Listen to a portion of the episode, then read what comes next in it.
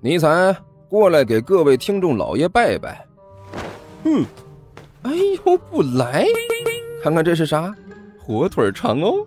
我我我我，呃呃，各位听众老爷，本魔王这厢有礼了。嗯，乖。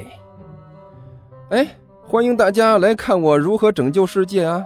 精彩继续，别忘了点订阅哟。哎，经理，快点开始。哦，好的。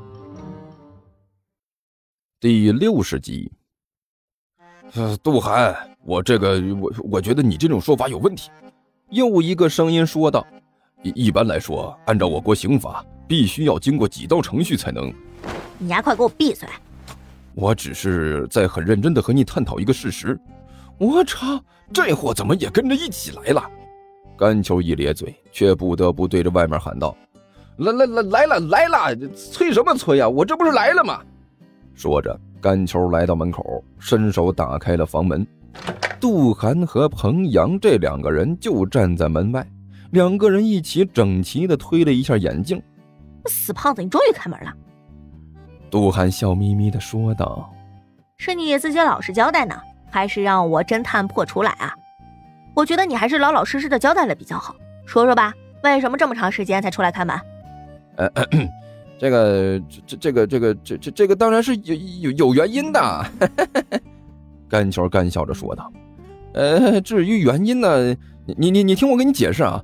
呃，大约在四亿八千万年前吧，那时候世上还没有人类呢，到处都是恐龙。呃，这些恐龙呢，我跟你说老凶残了。甘球，我必须纠正一下你的错误。”一边的彭阳一本正经地推了推自己的眼镜，在四亿八千万年前，地球是处于奥陶纪，那时候还没有恐龙呢。那是个无脊椎动物主导的时期，主要生物族群是三叶虫，但是呃，珊瑚、腕足类、腹足类，呃，海百合和鹦鹉螺等生物数量已经超过了寒武纪。恐龙的祖先爬虫类最早是在两亿五千万年前到六千五百万年前出现的，在生物史上称之为中生代。学霸闭嘴！甘球和杜涵两个人同时没好气的大吼了一声。这不是我闭嘴不闭嘴的事情，我是在科学的陈述一个事实，这是一个很严肃的科学问题，我们必须要用严肃的目光来。你呀，再废话，我就很严肃的给你一拳。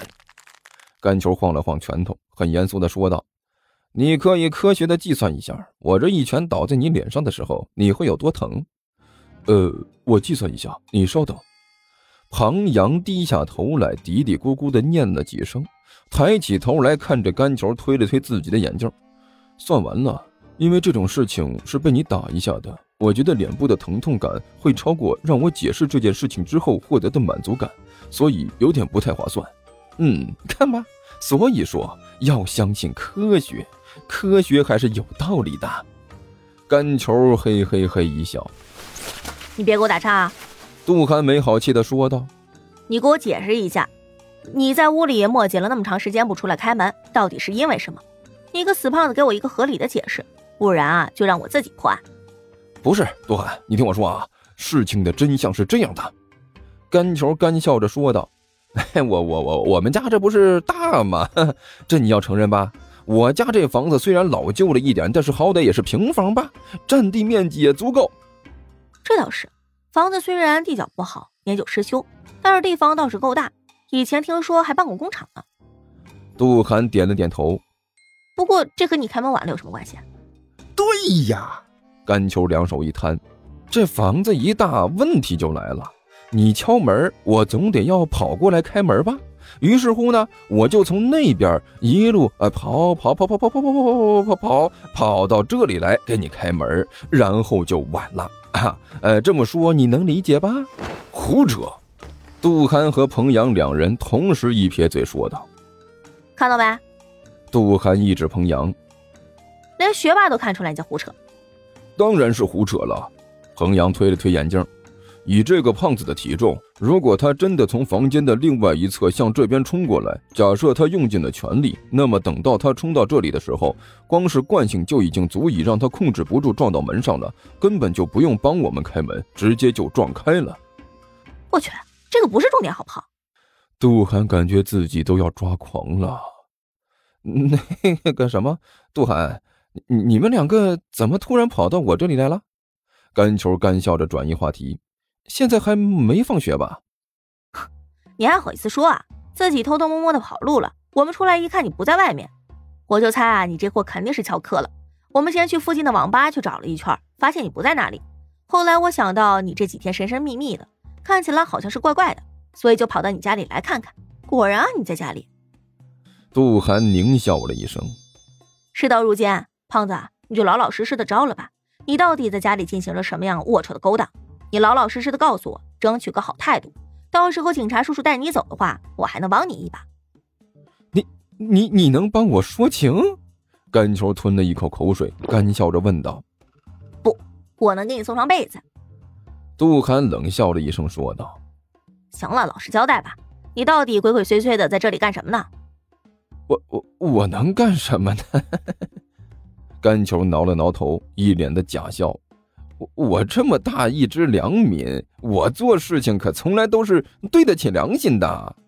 就在这时，房间里突然有人喊道：“胖子，你在门口和谁说话呢？说了这么半天。”紧接着，万晨的亮影就出现在甘球的身后，然后，甘球、杜涵还有彭阳三个人全部都愣住了。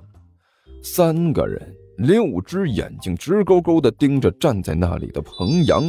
最关键的是，万晨现在身上穿的衣服，一身粉红的凯蒂猫小睡衣，两条修长笔直的大白腿，头发散散的披在身后，那模样简直让的人看的是心惊肉跳。甘球刚才看到他一身铠甲的模样，知道他身材很好，可是无论如何也没有想到啊，这位脱掉铠甲，换上一身睡衣之后，竟然能漂亮成这个样子。那个，万晨也被三个人炯炯有神的目光看的是浑身上下都不舒服，吞了一口口水。我有什么问题吗？你们这么看着我，不不不行了！彭阳大叫了一声，太紧张了，我我先做两张卷子压压惊。说着，从自己的书包里掏出两张卷子来，就开始做。甘球，你个混账！杜涵伸手一把抓住甘球的衣领，大吼了一声：“你妈回来了也不告诉我一声！”我我我我妈！甘球听到这话，顿时有点蒙圈，拍着万晨问道。你你你说这这这这是我妈？啥？这女的难道不是你妈吗？杜涵一愣，我看着怎么那么像呢？那个杜涵，从这个女人的年龄来看，她的年纪应该不会比我们大。彭阳推了推眼镜说道。另外，从这个女人的遗传性特征来看，她是甘球母亲的可能性微乎其微。虽然说孩子不可能百分之百的像父母。但是一点都不像，也不太现实吧？这位我看不出一点和甘球相像的可能性。他妈如果是这样的话，除非甘球基因突变，否则两个人不太可能是直系亲属。听说地球听书可以点订阅，还能留个言啥啥的，呃，大家给咱整整啊，让本王见识见识呗。